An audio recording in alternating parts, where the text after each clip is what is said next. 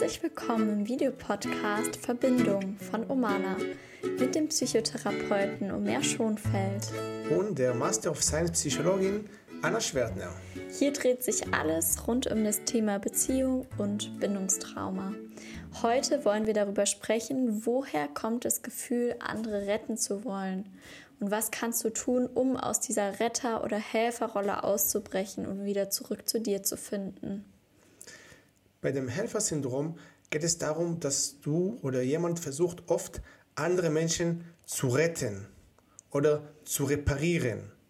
Es fällt die Person schwer, die Person so anzunehmen, wie sie ist und entweder bewusst oder unbewusst versucht sie, diese Person zu ändern.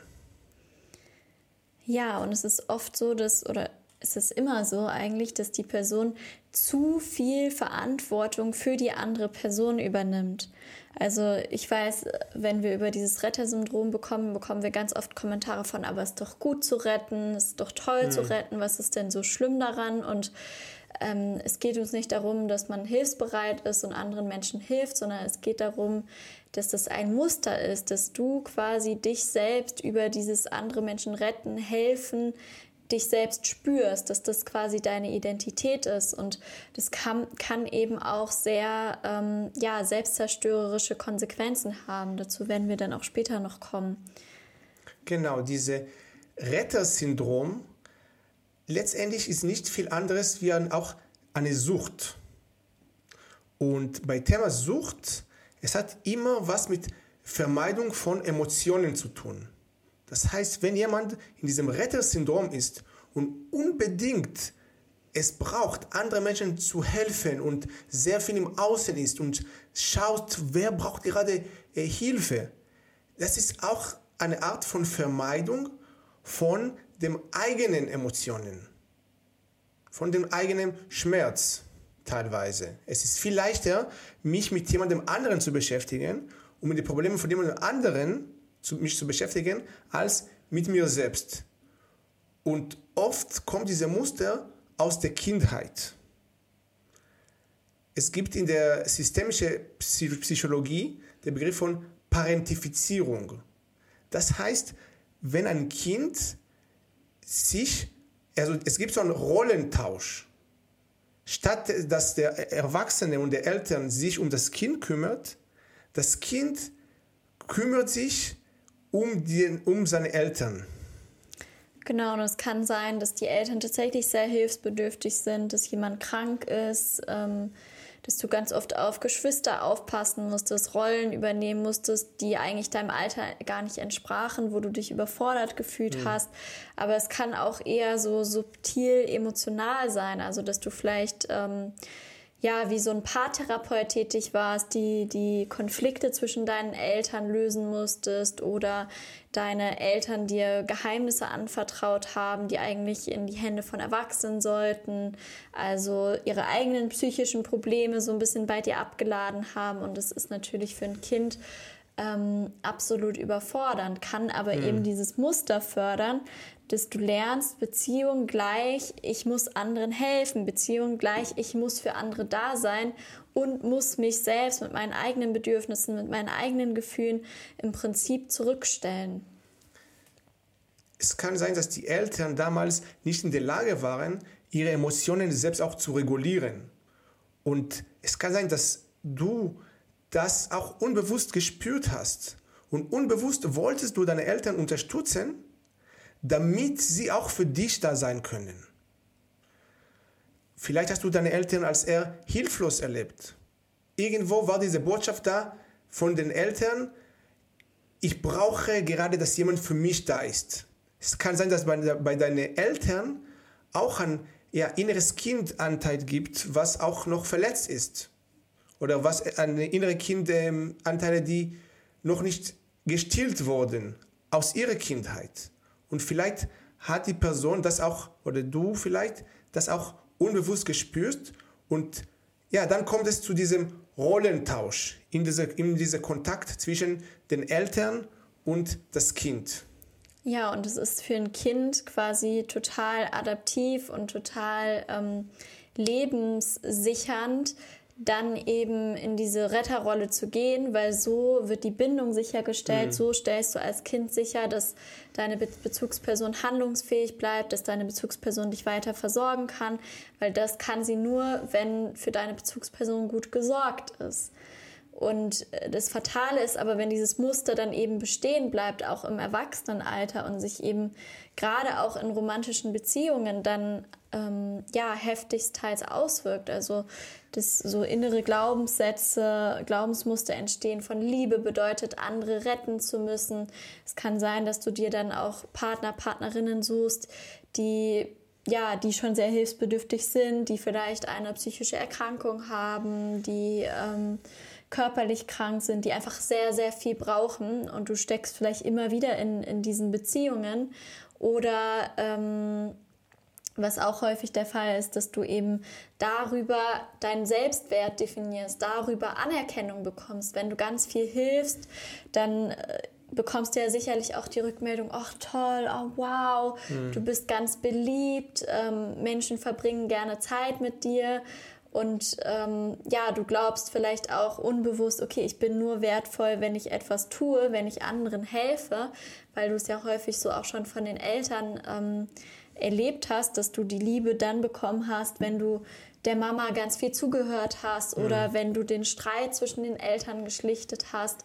Und ähm, ja.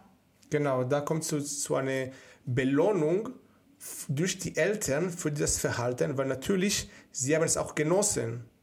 Und deswegen haben sie das Kind auch gelobt dafür. Und das Kind hat auch gelernt, aha, wenn ich sowas mache, werde ich auch gelobt dann kriege ich auch Anerkennung. Dann ähm, ja, fühle ich mich auch gesehen. Obwohl es, ist, es wird dann immer, also diese Liebe wird auch irgendwie mit so mit Leistung auch zusammenhängt. Also die Liebe ist da, aber nur wenn du dich um mich erstmal kümmerst. Dann kriegst du auch die Liebe. Und das führt genau auch in Beziehungen zu ähnlichen Mustern. Ja, und das Fatale ist ja, dass es gar nicht so einfach ist, damit aufzuhören, weil natürlich bist du beliebt in deinem Umfeld damit. Mhm. Natürlich ist es so, dass wenn du dann plötzlich sagst, nee, hier ist jetzt meine Grenze, ich mache das nicht, das tut mir nicht gut, das schadet mir, äh, dass dann vielleicht erstmal Rückmeldungen kommen, wie was, das hast du doch sonst immer gemacht, was, was ist denn los? Also, dass ähm, erstmal quasi das das wegfällt, diese Belohnung von du bekommst Anerkennung und zusätzlich vielleicht eben auch erstmal eine Kritik oder eine Irritation in deinem Umfeld entsteht.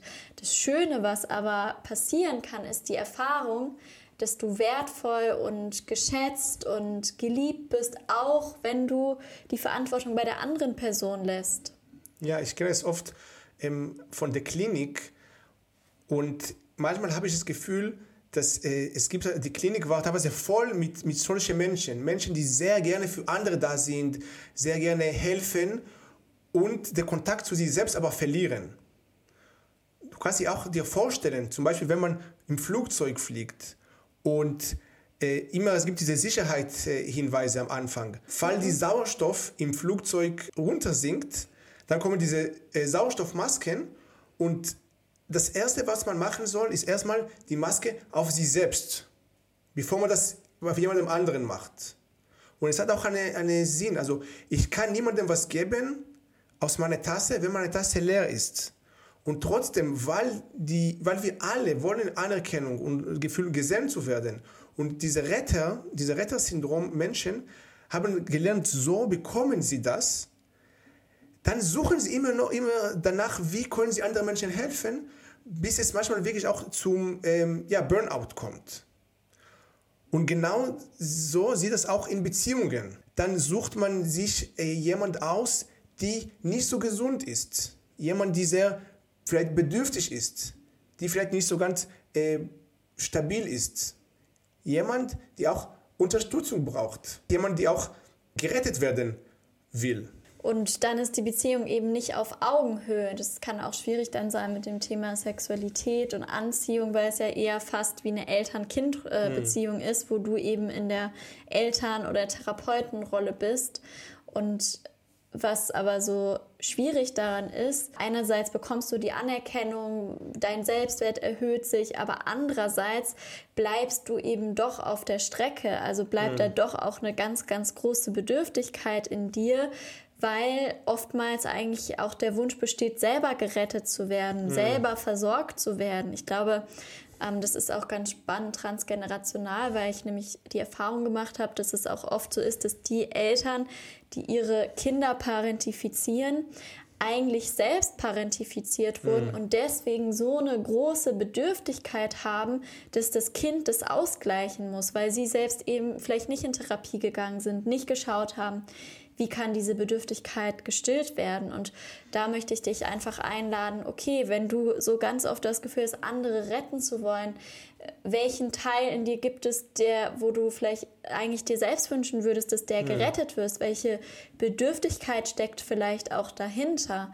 Weil das kann so eine Ablenkung davon sein und die Menschen sind im Burnout, die Menschen, denen geht es nicht gut, die weinen nur noch, die fühlen sich wirklich mhm. beschissen. Und trotzdem ist dieses Verlangen so groß, oh, aber die anderen, die anderen, die anderen. Und deswegen ist es wirklich wichtig, auch auf sich zu schauen. Das hat gar nichts mit Egoismus zu tun. Mhm. Weil der Einwand kommt so oft, ja, aber dann bin ich ja egoistisch und ich bin ja dann kein guter Mensch mehr. Aber die Wahrheit ist, dass je mehr du dich um dich selbst sorgst, desto mehr kannst du auch für andere da sein.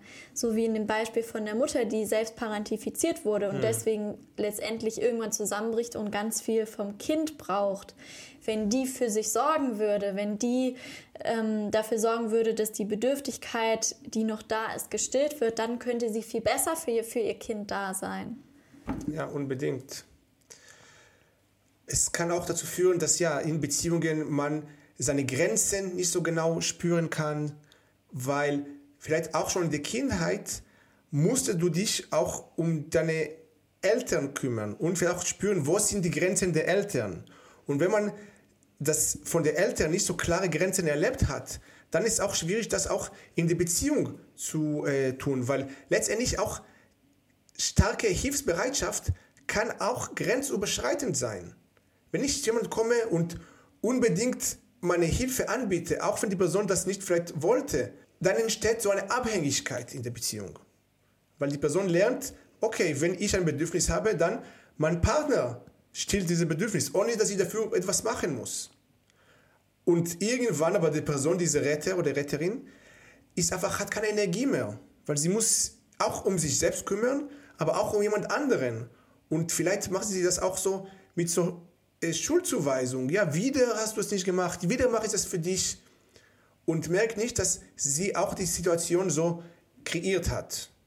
Ja. Mit ihrem Verhalten, mit diesem Helfersucht. Ja, und wo du das auch sagst, es kann übergriffig sein. Ähm, genau, es geht ja auch darum, der anderen Person etwas zuzutrauen, der anderen Person zuzutrauen, dass sie es schafft, sich die Hilfe einzufordern, die sie braucht und das Problem zu lösen. Und ich mhm. kann vielleicht eine Hilfestellung geben oder da sein, aber mich nicht aufzudrängen und auch Vertrauen zu haben, ja, auch wenn ich jetzt mal nicht da bin, diese Person wird es schaffen und ich traue das der Person zu, weil das kann auch sehr verletzend sein für die Person, die quasi immer wieder gerettet wird oder immer wieder verändert wird, weil die Person vielleicht sich auch nicht so akzeptiert fühlt, wie sie gerade ist, sondern mhm. das Gefühl bekommt, ich müsste eigentlich anders sein, ich müsste eigentlich schon so und so sein, erst wenn das da ist, dann bin ich okay. Und ja, ich glaube, das ist ähm, auch ein Geschenk, was man der anderen Person machen kann, auch wenn es vielleicht im ersten Moment für die Person hart mhm. ist, wenn diese Hilfe wegfällt. Aber gerade auch in Partnerschaften, ja, also du bist die Partnerin du oder der Partner, du bist nicht der Therapeut, die Therapeutin. Es ist nicht deine Verantwortung, deine Aufgabe, deinen Partner zu retten. Sonst kommt ihr in, in eine ganz schwierige Rollendynamik rein. Genau, weil dann die Beziehung ist, wie gesagt, wie du das gesagt hast, also nicht auf Augenhöhe. Und eigentlich jeder weiß, eine Beziehung auf Augenhöhe ist äh, gesund. Und gleichzeitig, wenn ich aber immer in diese Helferrolle gehe, automatisch, ich, ich schaue von oben auf meine Partner oder Partnerin. Ich schaue, was braucht die andere, was braucht die Person, was braucht die Person. Und dann, ja, verliert man den Kontakt zu sich selbst und zu seinen eigenen Bedürfnissen und teilweise auch äh, Gefühlen. Und wenn jeder wirklich bei sich ist in der Beziehung, dann ist es viel entspannter. Dann jeder weiß, okay, ich, ich kann bei mir sein, wenn ich was brauche, kann ich das kommunizieren und umgekehrt. Und ja, sehr oft in unserer Gesellschaft, diese äh, Helden-Syndrom oder Retter-Syndrom wird sehr oft belohnt. Und das führt dazu, dass ja viele Menschen eigentlich viel zu viel im Außen sind und zu äh, wenig mit sich selbst im Kontakt sind. Ja. Und da liegt ja auch schon der, der Schlüssel, was kannst du tun, um da rauszukommen. Erstmal zu merken, okay, jetzt gerade bist du wieder sehr im Außen, jetzt gerade kommst du wieder in dieses Retten rein, jetzt gerade ist deine Aufmerksamkeit 100% bei der anderen Person, 0% bei dir.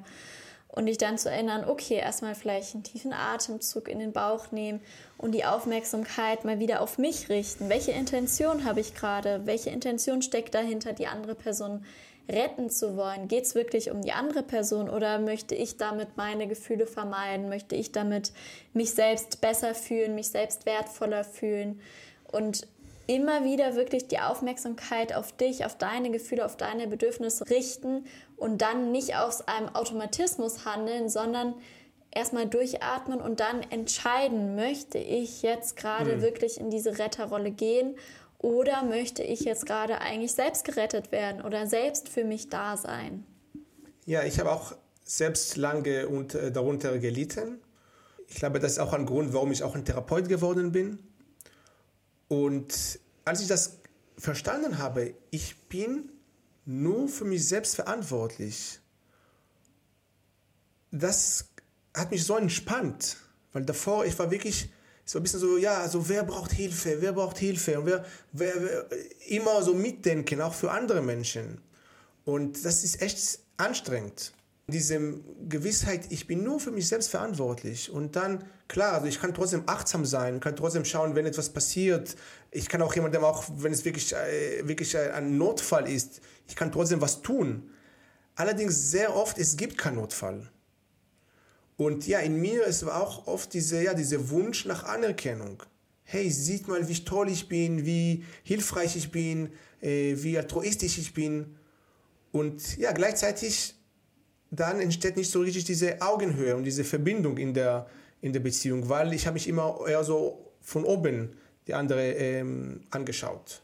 Ja. Und das ist genau, was du auch, was die auch äh, empfehlen können. Ja, also zu wissen, du bist nur für dich selbst verantwortlich. Außer vielleicht, gut, vielleicht hast du Kinder da oder vielleicht gerade wirklich eine Situation, wo jemand krank ist und da möchtest du jemandem helfen.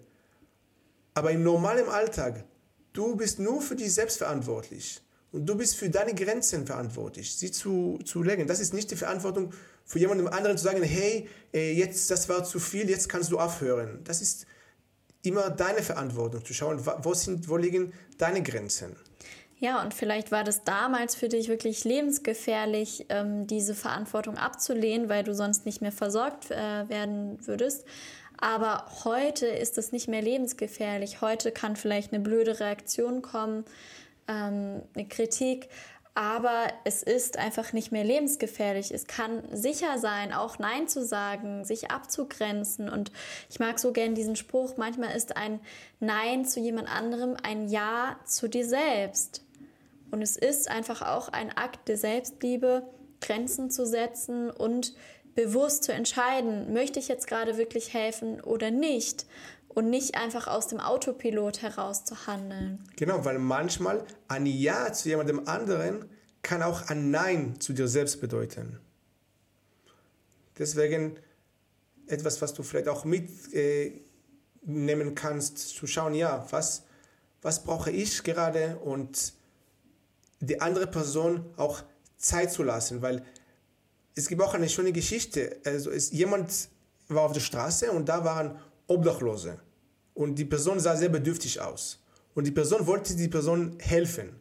Dann, sie hat diese Obdachlose mitgenommen nach Hause, hat ihm äh, Essen gegeben und neue Kleider und hat ihm geholfen. Und irgendwann war diese Person ja schon mehr in seiner Kraft. Und dann irgendwann hat die äh, Person, die dem Obdachlosen gerettet hat, ihr gesagt, okay, jetzt ist Zeit, ähm, jetzt kannst du auf deinem Weg gehen. Aber dann sagt die andere Person, ich weiß nicht, wie es geht. Also du hast mich hergebracht. Also das, ich, ich kann nichts davon raus, jetzt bin ich abhängig. Und deswegen ist es sehr schwierig, weil manchmal, wenn wir Menschen helfen, ähm, wir machen auch die Person auch von uns abhängig. Das heißt nicht, dass man soll nicht helfen, sondern wirklich schauen, passt das gerade für mich und ähm, wie ist das bei der anderen Person? Möchte das die andere Person oder nicht? Weil es kann sein, dass auch dieses Helfersyndrom eigentlich verursacht Situationen, wo die andere Person gar nicht gerettet werden möchte, aber weil die erste Person das braucht so sehr, sie initiiert auch solche äh, Dynamiken mit Menschen. Ja, schöne Geschichte, kannte ich gar nicht. Mhm. Ja, ich denke, das verdeutlicht das, das ganz gut. Und ja, ich danke dir auf jeden Fall fürs, fürs Zuhören, dass du ja, dir diese Zeit genommen hast für dich, dafür dieses Muster vielleicht mal anzuschauen, auch zu ändern. Ja, vielleicht kennst du auch solche jemand, äh, vielleicht bist du so ein jemand, ähm, genau, das kannst du auch gerne nochmal schreiben in den Kommentaren. Wenn du noch Fragen zu dem Thema Helfersyndrom hast, schreibe sie gerne und wir werden sie auch beantworten. Ja, und folg gerne unseren Kanal, wenn du kein Video mehr verpassen magst. Und ja, mit dem Helfersyndrom geht ja auch manchmal so ein bisschen die Verlustangst oder die Bindungsangst einher, dass du ja dich vielleicht auch sehr eingeengt fühlst in Beziehungen oder ähm, da auch Angst hast, die andere Person zu verlieren. Deswegen vielleicht auch ganz viel hilfst. Und wenn dich das interessiert, dann schau dir gerne auch nochmal unsere Videos zu dem Thema an. Wir verlinken sie nochmal auch hier im Video, genau, und unten in den Show Notes. Ja, und wenn das ähm, Video dir gefallen hat, du kannst gerne uns ein Like schenken aus der reine ähm, Wille und ohne Helfersyndrom. genau, aus, aus freier Entscheidung, wenn, wenn, wenn du es fühlst. Ja. Ja, dann schön, dass es dich gibt und schön, dass wir uns hier gesehen haben und wir sehen uns nächste Woche Sonntag in dem nächsten Video. Tschüss. Tschüss.